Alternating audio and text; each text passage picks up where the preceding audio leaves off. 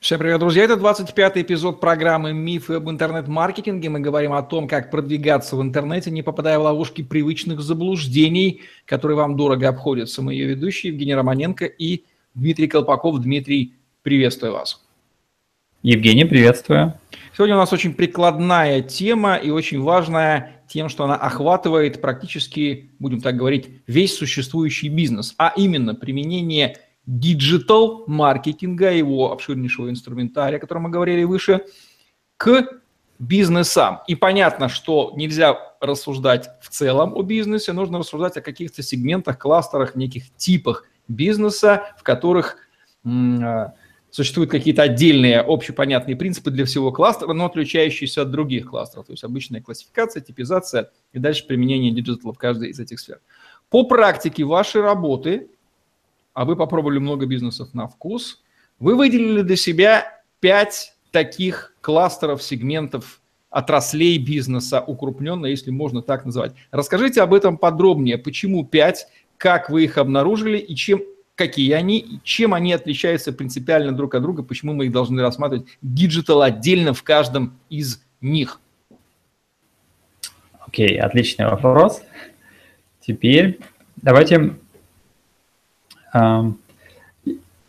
все строится на том, на том, что эти пять типов бизнесов я вывел на основе собственного опыта, когда я работал в одном проекте и накопил определенные знания в маркетинге и переходил в другой проект, я видел, что многие вещи работали совершенно не так, как это было в предыдущем проекте. Так я понимал, что здесь есть некоторые существенные отличия – когда я сталкивался с этим третий, четвертый раз, я понял, что эти отличия действительно имеют определенную базу, и у них есть объединяющая структура.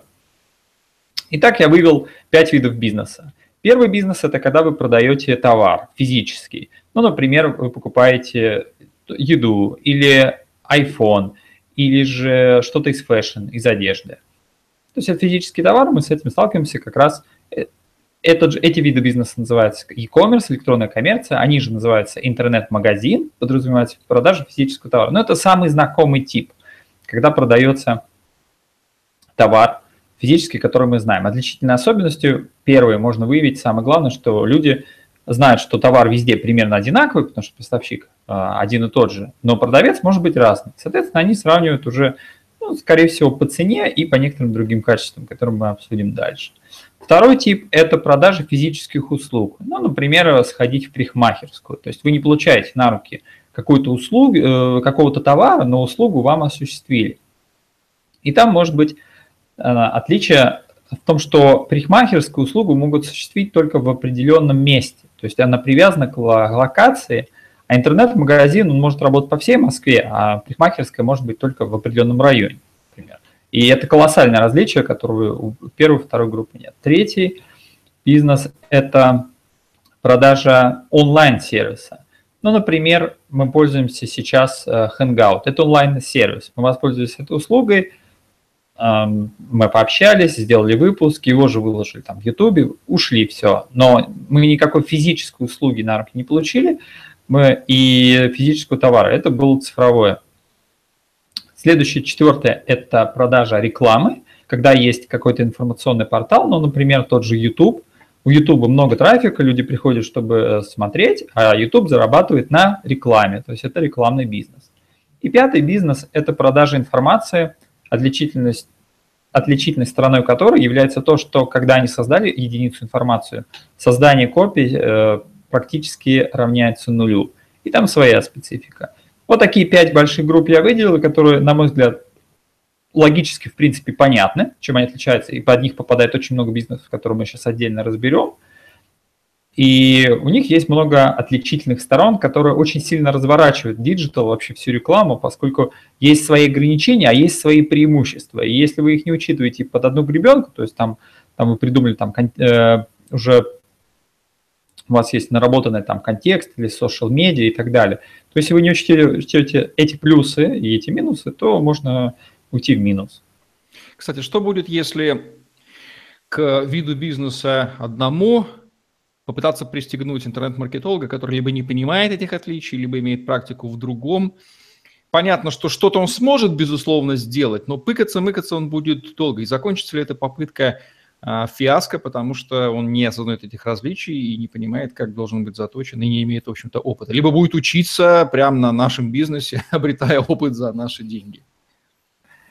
Но если он этих знаний не имеет и не имеет этого представления, он думает, что digital подходит для любого типа бизнеса, не говоря, что в том, что даже э, в том же интернет-магазинах там делятся товары на разные группы, и там тоже, там даже в этой группе есть деление на свой диджитал, то без этих знаний он будет учиться, в общем-то, на вашем бизнесе, пока он либо он увидит эти минусы, либо он заметит эти плюсы. Если ни того, ни другого идет в минус, я думаю, это будет справедливо.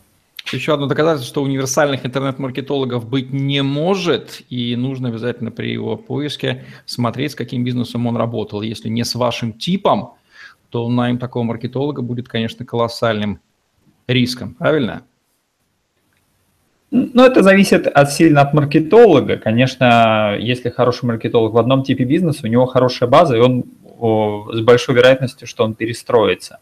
Но если маркетолог из вашего типа бизнеса, если он занимался продажей товаров в интернет-магазинах, при переходе интернет-магазинов его, его рост, его влияние на бизнес будет очень заметно. А когда он переходит на совершенно новую модель, какое-то время идет проседание, когда он отрабатывает отработанные а, методы, которые на этом типе бизнесе могут хуже работать, и переносимость модели, естественно, хуже. Видимо, ну, это та же самое, что и с водителями транспортного средства. Теоретически человек может уметь водить и мотоцикл, и автомобиль, и грузовик, и самолет, и велосипед. Но если вам нужен профессиональный водитель, вы, конечно, будете брать того, кто имел опыт общения с этим транспортным средством, да, потому что затраты времени на приобретение навыка на вождение другого транспортного, они, безусловно, будут иметь место.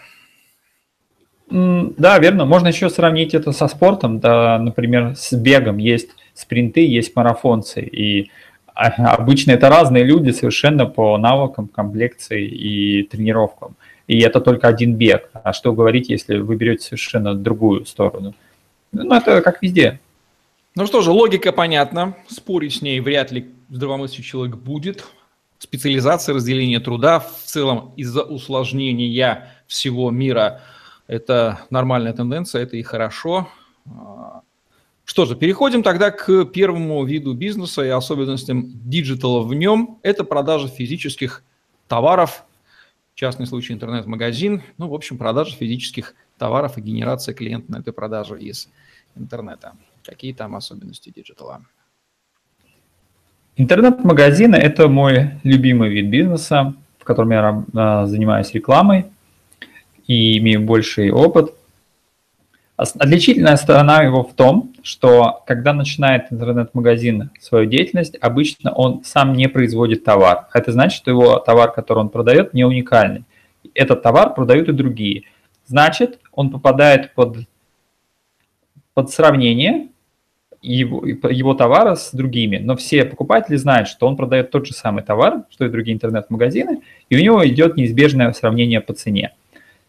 Это надо учитывать, и это можно видеть хорошо по продаже, допустим, айфона.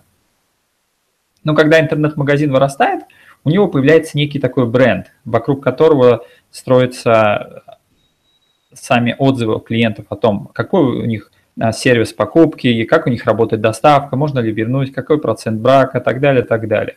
Для маркетолога, совмещая оба параметра, нужно понимать, что главный цифры и одновременно легко и сложно это будет стоимость привлеченного клиента. Поскольку здесь клиент конечен, то есть он пришел на сайт и купил, в принципе, с точки зрения аналитики это не так трудно посчитать. Если 100 человек приходит к вам, один покупает, и вы знаете, сколько денег вы потратили на 100 человек, то вы прекрасно понимаете, какая стоимость у вас закладывается в бюджет на привлечение клиентов и сколько вы можете сколько вы можете вкладывать бюджета в эти каналы, чтобы привлекать клиентов. Здесь математически очень легко работать. Единственное отличие в том, что вам нужно группировать по товарам, потому что один товар будет хорошо продаваться, у него конверсия там 2%, у другого 3%. Специфика еще интернет-магазина в том, что они внутри очень сильно делятся по товарам. Например, есть товары быстро портящие. Еда – это один из самых сложных сегментов, потому что если вы доставили клиенту через 2-3 часа, это все, ему уже этот товар не нужен или он не актуален и так далее. Это такое некое очень чувствительное, это чувствительный товар, еда. Дальше книги. С книгами очень сложно, они пересекаются с информацией, которую можно скачать в интернете или достать в электронном виде. То есть этот товар имеет аналог цифровой, а значит, что его продавать сложно, и плюс еще у книг очень маленькая цена обычно и, соответственно, довольно маленькая маржа. А привлечение трафика обычным площадкам, там цена будет примерно такая же, как если бы вы привлекали и на серьезные товары за большой маржой, например, тот же iPhone и так далее.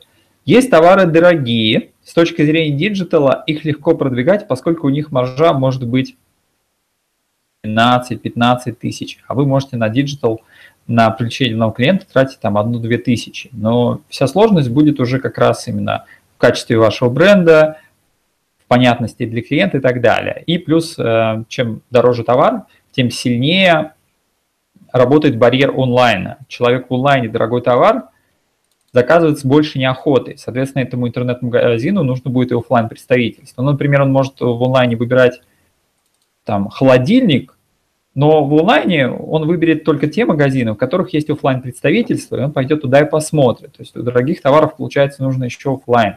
Точка. Есть товары тяжелые, ну тот же, те же даже холодильники, и тогда вам идет дополнительные расходы, это доставка и сложность доставки, а также если он тяжелый, значит, что количество браков и падений может увеличиваться, и это увеличивает сложность. Также у интернет-магазинов довольно большая структура других отделов. Это доставка, свой колл-центр, своя система доставки. Если это крутой интернет-магазин, который производит свои товары, у них еще есть цех создания товаров и своя фотостудия, поскольку качественные фотографии.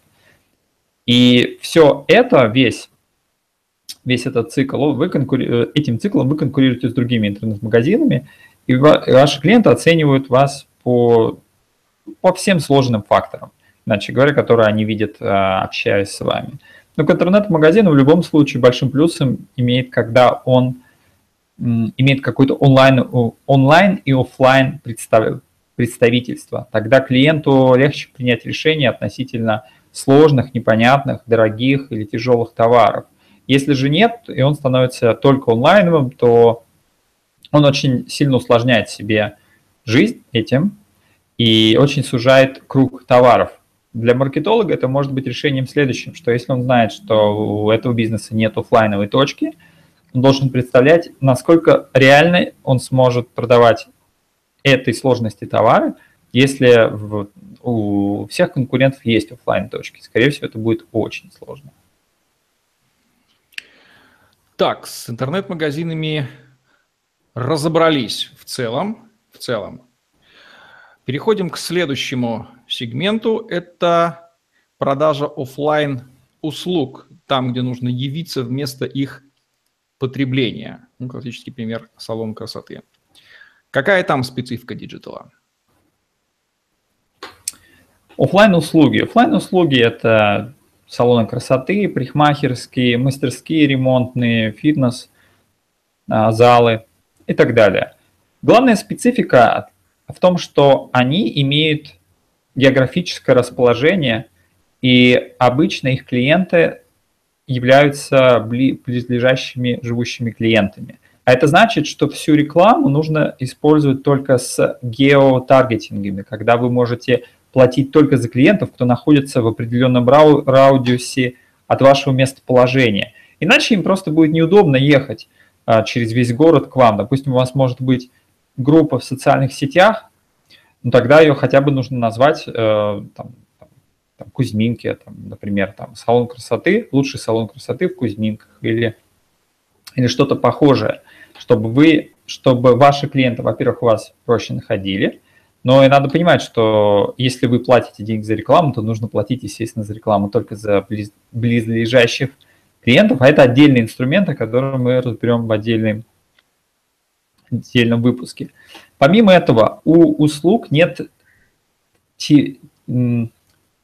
нету одинакового представления от клиентов о том, что одна и та же стрижка будет в разных салонах одинаковая. Обычно каждый клиент представляет, что даже если он видит, что название услуги и цена одинаковые, он прекрасно знает, что реализация будет разной, поскольку услуги имеют человеческий фактор, это может быть разный парикмахер, разный, эм, разный мастер по ремонту, допустим, обуви, ключей и так далее. И он будет по-разному это делать, там, разный доктор. И здесь очень важный фактор будет для, э, для клиентов в том, насколько сильно они доверяют этому бизнесу и доверяют именно этому мастеру. А значит, еще личность мастера может идти вперед. На самом деле, уже сложившиеся бизнесы, они идут в эту сторону. Если вы зайдете, допустим, на салоны красоты сайта Persona, они представляют своих мастеров. Или зайдете на какой-нибудь топовый фитнес-центр, они представляют своих инструкторов. И это тенденция, которая укрепляется, в которую они вкладывают деньги. На мой взгляд, это правильный шаг, чего, в принципе, не было в предыдущем примере с товарами.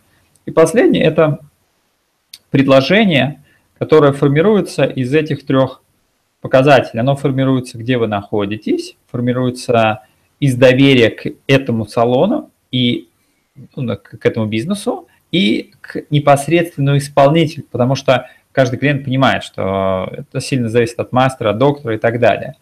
И в совокупности они как бы формируют некое представление вот это предложение, и стоит оно таких денег или нет. И здесь нужно так м, варьировать эту некую ценность и некое представление, чего не было в примере с товарами. Окей, с офлайн услугами тоже все понятно в целом. Онлайн-сервисы, которые потребляются прямо за экраном и когда никуда идти не нужно. Какая там особенность? Онлайновые сервисы. Сейчас их э, довольно много. Помимо Hangout, упомянутого, которым сейчас мы пользуемся, есть много сервисов, а, подходящих для физических лиц, для бизнеса. Например, для бизнеса сейчас есть сервис Мегаплан, где можно планировать задачи для себя, для своей команды.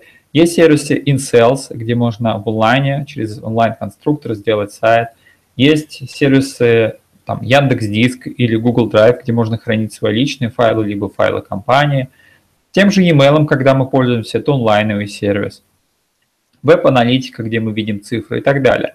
Это все сервисы, в которые мы потребляем услугу в онлайне, и в офлайне она нам не нужна. Отличительной особенностью в следующем. Когда вы хотите получить клиента, обычно онлайн – это некое новое что-то на рынке. Даже если вы делаете копию какого-то уже раскрученного сервиса, все равно каждый клиент знает, что там, он пользовался раньше Яндекс Диском, а вы сделали там а, Dropbox, и он хочет понять, а что это. И первое, что онлайн-сервис делает, он должен продавать не подписку, он продает подписку на демо-версию на один месяц бесплатно, чтобы клиент попробовал и оценил.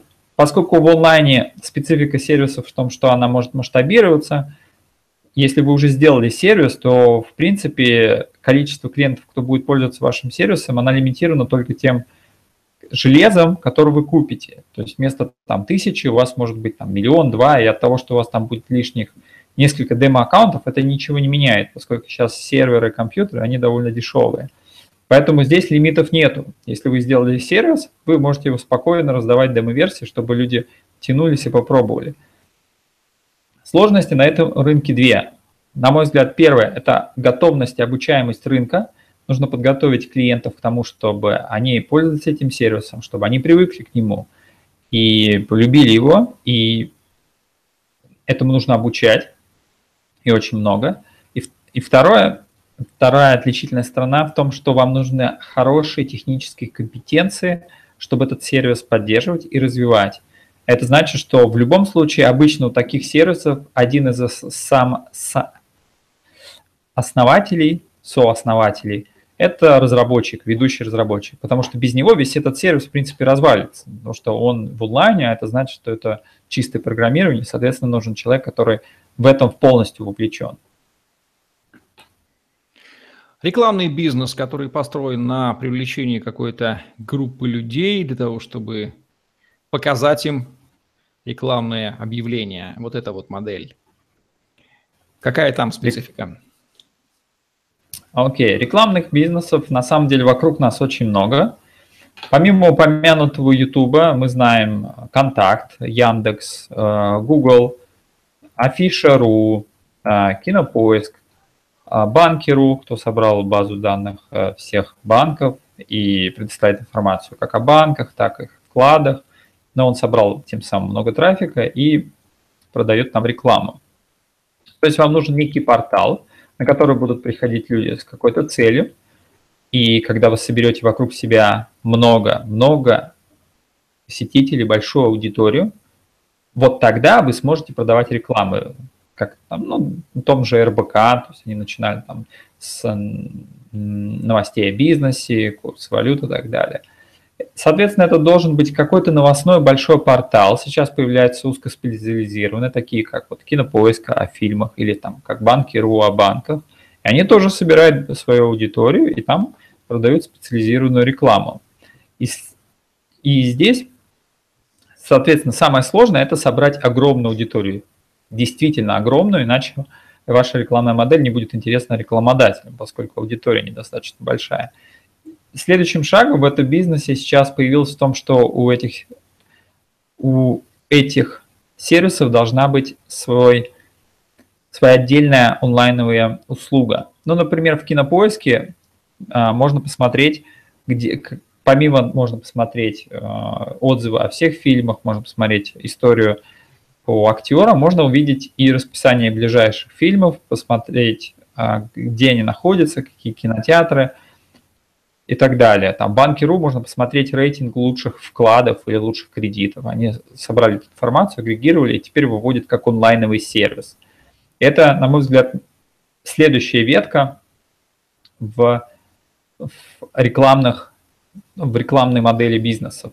Там, например, я видел некоторые кулинарные порталы, где помимо собранных рецептов на все кухни, они делают там некие мануалы, или же просто забиваете, какие у вас ингредиенты есть в некий конструктор, и он вам показывает сразу же, какие рецепты вы можете приготовить, и вам не нужно их листать. То есть это такой некий шаг. Но, иначе говоря, вам нужно делать все, чтобы людям было интересно к вам приходить снова и снова. И вот тогда, когда у вас будет огромная аудитория, тогда вы сможете продавать рекламу. Иначе, иначе никому не захочется а, покупать у вас рекламу. Ну и инфобизнес или продажа информации, в общем, там, где товаром является некая информационная единица, и место потребления тоже вряд ли далеко уходит от компьютера. Какая там специфика? Инфобизнес. Инфобизнес очень интересен тем, что он появился как раз благодаря появлению онлайна. Если раньше инфобизнес это был обучающий бизнес, когда он даже был больше привязан к сервисному бизнесу, когда он был привязан к геолокации, то есть нужно было идти в учебный центр, соответственно, там был нанятый преподаватель, он вас обучал, нужно было платить преподавателю, э, соответственно, рекламу нужно было размещать на тех э, клиентов, кто находится рядом. То есть это он попадал именно в группу гео, геосервисов офлайновых. То сейчас инфобизнес, он стал цифровым. Вы можете записать какой-нибудь урок, и потом его, во-первых, бесплатно тиражировать, а во-вторых, вы можете тиражировать без всяких границ. Ну, например, я могу записаться в онлайновую школу английского языка и скачать себе на телефон все уроки, и когда я нахожусь в дороге, их слушать. Мне не, не нужно никуда ехать и так далее, мне нужно было просто один раз купить курс. И создание этого курса, оно стоило определенную сумму, но его тиражирование, оно стоило ноль, потому что это просто файлы. Соответственно, во всех предыдущих бизнесах невозможно было тиражировать товар с нулевой себестоимостью, как в инфобизнесе. Создали товар и вы тиражируете. И это очень интересная модель в том, что когда вы делаете продукт следующего уровня, предыдущий продукт вы можете сделать с нулевой ценой и сделать его как промо-материал. То есть вы сделали курс, допустим, по английскому языку, а потом сделали вторую ступень. И вы понимаете, что первую ступень теперь вы можете не продавать за какую-то сумму, а можете ее сделать бесплатно и раздавать только в качестве того, чтобы люди попробовали, втянулись и тогда уже купили более продвинутую модель. Я вижу, так, многие учебные центры так и делают. Это касается как англоязычные центры, курсы по бизнесу, там спортивные, я смотрю, тоже сейчас идут, обучают, и другие. И они действительно действуют по такой модели. Каждый последующий курс делает, каждый, каждый курс сбрасывает цену всем предыдущим, и они уходят в паблик бесплатно, и они тем самым используются как а, рекламная модель. И там может быть в том, что, в общем-то, в диджитал вам не так много нужно будет денег тратить, но вам нужно будет денег вкладывать именно в контент, в курсы, которые будут приводиться в, потом в бесплатные курсы, и также еще лайвстримы и бэкстейджи, о чем можно будет отдельно поговорить. И помимо эм, помимо этой модели а, бесплатного, а, бесплатного тиражирования контента, можно упомянуть, что здесь, так же как и в сервисном офлайне, важна личность преподавателя. Когда преподаватель становится там, по сути, как бренд, поскольку все-таки сейчас нас обучают люди, независимо от того, запись мы слушаем или онлайн, но если нам нравится преподаватель, мы готовы покупать, покупать, покупать. Поэтому нужно вкладывать также большие усилия и в повышение бренда самого преподавателя. Ну что же, с пятью этими сегментами разобрались. Очевидно, что они отличаются видом продаваемого товара, местом потребления и, как я понимаю, разными ожиданиями, скажем так, требованиями потенциального клиента к процессу выбора, покупки и приобретения. То есть у него customer journey, выражаясь терминологией, будет разный. Вот где-то из-за этой разности и бизнес, собственно, подстраивается к выбранному пути потребления. А бывает ли такое, Дмитрий, что клиент не понимает, как он будет покупать, и создается некая такая область для инновационности. То есть его можно приучить к некоторому покупательскому поведению. Или его консерватизм вжитый годами, он понимает, что вот для приобретения этого товара услуги должно быть так-то, так-то. И если так не будет, то он просто не поймет и уйдет от этого бизнеса к тому, который предложит более консервативный вариант. То есть вот соотношение консерватизма и инноваций. Обычно это касается двух моделей. Это продажа онлайновых сервисов. Многие люди еще могут не знать о том, что есть онлайновый сервис по тем по тому или иному э, товару, или которые могут закрыть ту или иную проблему. Ну, например, есть онлайновый сервис, как живой будильник. Это когда вы ставите, вы ставите себе приложение на телефон, и вы выставляете время, в какое вы хотели, чтобы вас разбудили. И дальше вам звонит живой человек, настоящий, и, по, по идее, вы можете с ним поговорить. В бесплатном сервисе там дается вам минута, то есть он вам звонит, вы берете трубку, там, алло, он говорит, там, просыпайтесь, у вас 7 утра, у вас много дел, вам надо эм, там, э, ну, надо спешить. Соответственно, в этом сервисе вы можете поставить, из какого региона вам будет звонить человек, какой у него будет язык, какой пол, какой возраст, а какие у него увлечения, чтобы у вас еще увлечения сходились, то есть некий такой дейтинг. А дальше там можно, допустим, доплатить, чтобы у вас не одна минута была разговора, если вам человек понравился, а чтобы вам, вам там до 10 минут. Но при этом вы друг другу телефона не знаете, потому что это онлайновый звонок.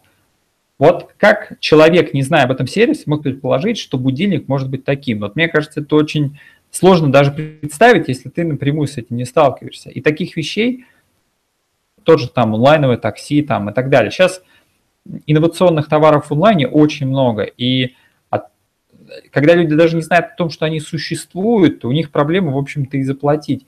Вторая вещь – это некое такое недоверие, когда уже сервис существует, они могут, во-первых, не понять, как он сделан, особенно если у него нет демо-версии, что, на мой взгляд, очень самое главное в этой модели, в общем-то, потому что им человек непонятно. А во-вторых, бывает, что люди не знают, как онлайн платить, или они боятся онлайн платить, или они боятся платить за, как они говорят, за воздух.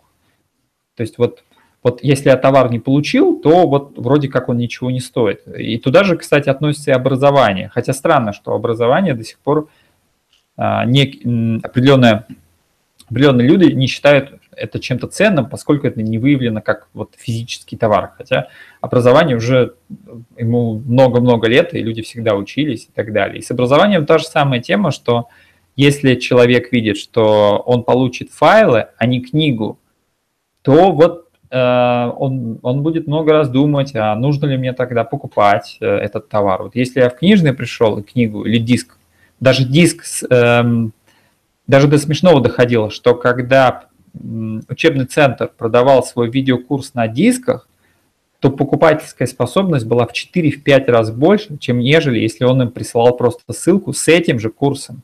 То есть человеку нужно было чтобы запаковать в коробку, отправить ему на почту, ему две недели ждать, прийти на почту, забрать. И тогда он чувствовал в этом ценность. А когда ему говорили, давайте мы вам те же файлы раньше вышлем, он говорит, нет. И сейчас я вижу даже в России гибридная модель, когда они говорят, окей, вот файлы, но мы вам отправили на ваш адрес диск. Если вы хотите диск, у вас еще будет диск. Они говорят, ну хорошо, раз диск есть, то все в порядке. Поэтому э, барьеры с оплаты, они связаны некоторые страхом том, что человек не получит адекватную цену за эту плату, и везде, где участвует онлайн образование, онлайновый сервис, то эта ценность не так явно видна, когда ты покупаешь товар.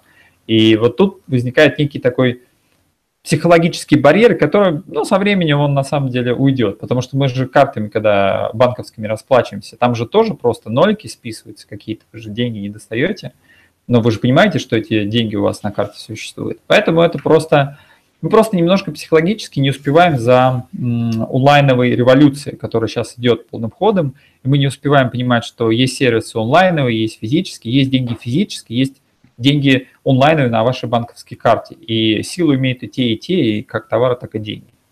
Оставим эту нишу огромную стартапам, благо мы знаем, что такие есть. Пусть они разрабатывают и приучают к инновационности. Хотя этой самой инновационности стало, конечно, очень много. В целом ускорилось, все ускорилось, но удобство человек понимает быстро. Окей, но ведь вряд ли бывает бизнес, который... Вернее, так спрошу. Бывает ли бизнес, который строго подходит под один из этих пяти типов? Или более часто бывает ситуация, когда в бизнесе могут сочетаться эти модели, то есть такая гибридная модель, это тоже надо распознавать и учитывать. Да, в бизнесе могут сочетаться несколько моделей, и, на мой взгляд, это даже удобно, поскольку вы можете использовать э, стратегии для каждой из этих моделей. Ну, например, образование. Образование может быть как цифровым, как э, записанные диски, копии, и это mp3 файлы, так и это может быть и посещение живых лекций настоящих. Получается, посещение лекции – это услуга, а запись, э, покупка записи – это цифровая копия информации. И законы работают как на эту модель, так и на другую. То есть для маркетолога это просто, он использует обе стратегии, но в зависимости от того, что именно он продвигает и как заходит. То есть это в какой-то степени даже развязывает руки. Взять, например, тот же Skype. Skype – это онлайновый сервис, мы можем звонить без роуминга, через интернет, но общаемся мы с реальными людьми. То есть они нам дают доступ к реальным людям.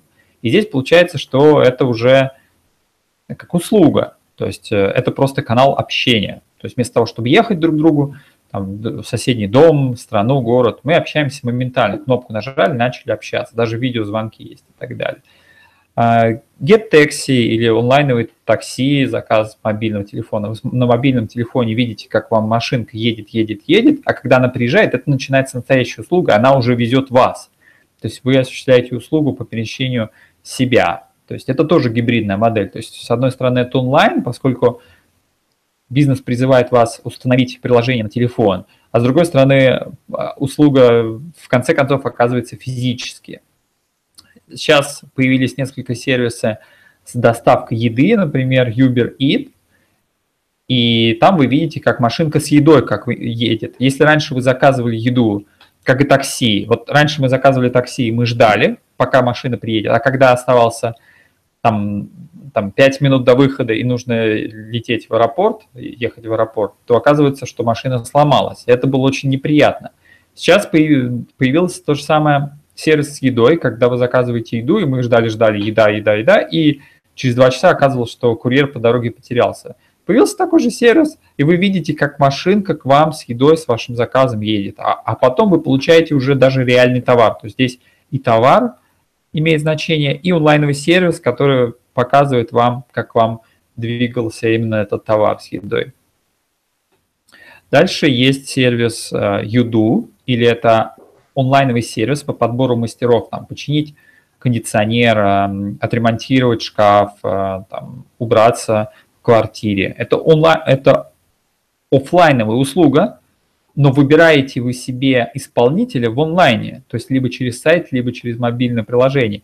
И здесь получается обе модели. Здесь у вас и отзывы будут о реальной услуге, а весь ваш трафик и вся ваша реклама будет направлена на том, чтобы он заказал, он скачал это приложение, либо зашел и воспользовался первым или там демо там, предложением или там, демо-услугой первый бесплатный или там с большим дисконтом, то есть у вас тоже гибрид.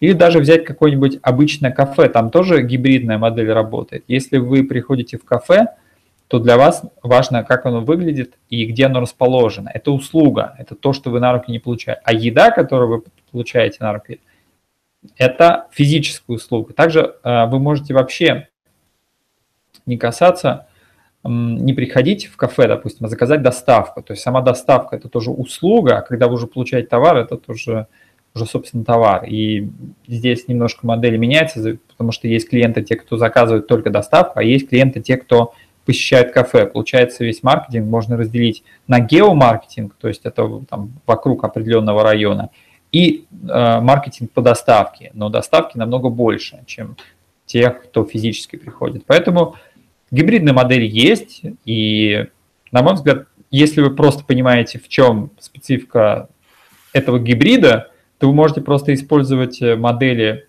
э, и преимущества каждого из них, и тогда от этого только выиграете. Ну что же, мы знаем, что есть пять типовых крупных сегментов бизнесов, где разные законы диджитала действуют. Эти законы вам известны, вы понимаете, как это все дело работает. Мы знаем, что есть гибридизация, соответственно, можно смешивать эти законы и также понимать, как э, там это работает. Соответственно, есть некий такой ключ к нахождению правильного диджитал э, стратегии, тактики диджитал маркетинга, в принципе, в любом конкретно взятом бизнесе на основании вот этого знания, этих, знания этих принципов. Верно? Да, да, все верно.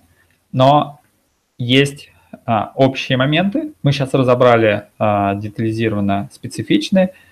И возьмем общие моменты, которые касаются всех.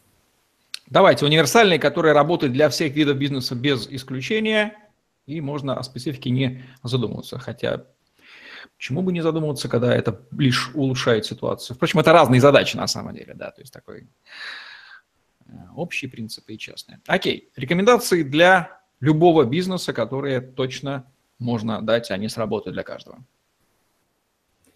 Окей. В первую очередь Любому бизнесу нужен сайт или мобильное приложение. Если нет, и они должны быть хорошего качества. Я Если сказал, нет... что любой бизнес должен быть в интернете. Или в мобильном телефоне. Есть некоторые бизнесы, у которых нету сайта, или он плохой, но у них хорошее мобильное приложение, и все вокруг этого приложения крутится. То есть сейчас некая такая поправка. Либо он должен быть в интернете, либо он должен быть в вашем Apple Store в телефоне. Но и так иначе это все равно интернет. Все равно интернет, Поэтому да да. Он должен Иначе, быть онлайн, да, он должен быть онлайн. Да, он должен быть онлайн, он должен быть хорошего качества, и он должен быть готовым к встрече с клиентом. Это самое он главное. Должен быть толковый продукт, который не стыдно продавать, скажем так. Да, это тоже такая вещь, она частенько тоже забывается. Ну, я даже это не стал включать, потому что я подумал, что это как бы основа. Нет, Все это стоит упоминать, потому что, да, у нас сознание такое, оно часто теряет самые очевидные вещи думает, а что Окей. работает. Да, второй это продукт, а, даже может быть продукт первый, второй это онлайновое представление, сайт, мобильное приложение. Дальше вам нужно, вам нужен трафик, вам нужны люди, кто посещают этот сайт или мобильное приложение. На мой взгляд, э, они касаются одного из шести способов а, рекламы, маркетинга. Это поисковая реклама, контекстная реклама, социальных, а, рекламу в социальных сетях, e-mail, таргетированную рекламу в социальных сетях и мобильные приложения. К этому можно еще добавить как георекламу, связанная локация, там она отдельным блоком идет, она касается некоторых бизнесов. Дальше, следующие группы, последние две, это целевая аудитория, о чем у нас был большой выпуск, специализированная целевая аудитория. Ее нужно понимать, ее нужно группировать, и все компании рекламные нужно делить в зависимости от того, что это за целевая группа. Этот момент пропускается очень часто, очень часто. Э, и последний момент – это ревью. Сейчас это появилось как отдельное даже направление, как такое интернет-репутация, переводя на русский, наверное, ее так надо назвать. То есть, что о вас думают в интернете, о вашем бизнесе. Есть сайты, кто собирает отзывы, есть социальные сети и так далее. И та репутация, которая вокруг вашего бизнеса есть, она сильно влияет на то, как будет действовать клиент, поскольку сейчас клиенты умные, они доверяют рекламе в последнюю очередь. В первую очередь они доверяют друзьям, в вторую очередь они доверяют незаинтересованным источникам, и в третью очередь они доверяют, что компания говорит сама о себе. Ну вот такие шесть основных вещей, которые касаются всех видов бизнеса, не переходя уже к самой специфике. Тоже прекрасно. Как применять, принципиально применять диджитал-маркетинг к любому бизнесу, базовые принципы – позволяющие оттолкнуться от них и дальше уже углубляться в зависимости от вашей специфики, мы рассказали. Давайте анонсируем нашу будущую программу, поскольку видов бизнесов много, они достойны отдельного рассмотрения. Программа, которая будет касаться именно отраслевого применения в диджитала в конкретных, ну не бизнесах, но как минимум в конкретных видах, что ли, типах бизнесов, например, там фитнес-клубы, да, конкретный вид, там, или школа обучения иностранным языкам, конкретный вид – что мы будем рассматривать и сколько, главное, мы таких бизнесов, типов бизнесов охватим? Их же могут быть десятки, если не сотни. Я думаю, мы охватим несколько десятков самых популярных. Самых, самых популярных, да. Да, самых популярных. Можно, кстати, и сейчас будем... даже попытаться перечислить. Два я уже назвал, там школы иностранных языков и фитнес-центр. Что еще приходит в голову сразу так запланировано? Ну, окей, это может быть доставка еды, это могут быть локальные рестораны, это так, фитнесы, йога, центры, танцевальные школы, это могут быть классы единоборств. Так, это у нас все B2C-шные будут, да, или мы B2B тоже э, за тронем? Тоже, не, мы тоже, потому что, например, если взять там такси, такси, оно бывает как и B2C, B2B, и на самом деле это просто разница целевых аудиторий. Одна целевая да, аудитория наверное, это да все, это не специфика бизнеса. То бизнес есть на уровне поменялся. сегментов бизнес не поменялся, они такие же остались. Просто целевая аудитория там B2C-шная, там B2B-шная, а сегмент остался, ну да, логично даже на примере такси и услуг. Да-да-да, на такси просто есть человек, кто заказывает там физически, там, допустим, один человек заказывает в аэропорт, это одна целевая аудитория. Другой человек из клуба ночью заказывает домой, поскольку метро закрылось. Это третий. Там, третий кто-то задержался на работе до часу ночи и там Четвертый – это большой босс, и ему нужна представительская машина. Пятый, допустим, это корпоративное такси, но для сотрудников. Это другая целевая аудитория. Им нужен определенный сервис, другая цена, другой месседж. Это просто другие целевые аудитории. И как раз вот, может быть, я даже предварил э, выпуск, там, в чем разница диджитала B2C, B2B. Да никакой разницы нет, кроме то, что это разные целевые аудитории, и у них очень сильно месседжи меняются. А технологии остаются те же.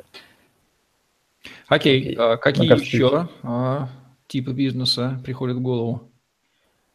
А, так, такси, что там еще? Салонная красоты, учебные центры, так, иностранные языки, бизнес-тренинги, семинары. Образовательные, может, какие-то услуги там, да? Да, ну то сейчас образовательных вообще очень много, особенно по хобби. Есть, кстати, сейчас отдельное образование в Азии, это Kids, обучение там вообще всему на свете. Они и готовить их учат, и сейчас роботов мастерят, и там что-то, ну, ну, вообще все. все что в общем, угодно. ожидается, что да, несколько десятков самых популярных ниш, уж точно присутствующих на российском рынке, мы охватим. В общем, будет здорово и интересно. Вот такие нишевой digital. Мы еще пока не знаем, как назовем эту программу, но как-нибудь мы ее назовем. Слово digital там будет присутствовать. Это точно. Отлично. Если больше нечего добавить нам по отраслям, то можем завершать. Да, давайте завершать. Я думаю, мы раскрыли эту тему, и дальше мы уже перейдем уже к циклу программ, где будем разбирать каждый бизнес в отдельности, там, digital для стоматологии, digital для ресторана и так далее, где там будет уже раскрыто не только сама группа браться будет как за основу, но вообще сама отрасль. А там уже можно копаться еще глубже, глубже, глубже. Окей. В следующем выпуске мы поговорим про диджитал-образование, тоже отдельно интересная тема, логически просящаяся. Ну а на сегодняшний момент будем завершать этот выпуск программы «Миф об интернет-маркетинге», где мы говорим о том, как продвигаться в интернете, не попадая в ловушки привычных заблуждений, которые вам дорого обходятся. Дмитрий Колпаков, Евгений Романенко были с вами. Ставьте лайк, подписывайтесь на наш YouTube-канал, чтобы не пропустить новые интересные видео с вашими любимыми экспертами, которые выходят ежедневно. До новых встреч. Всем пока-пока. До новых встреч. Всем пока.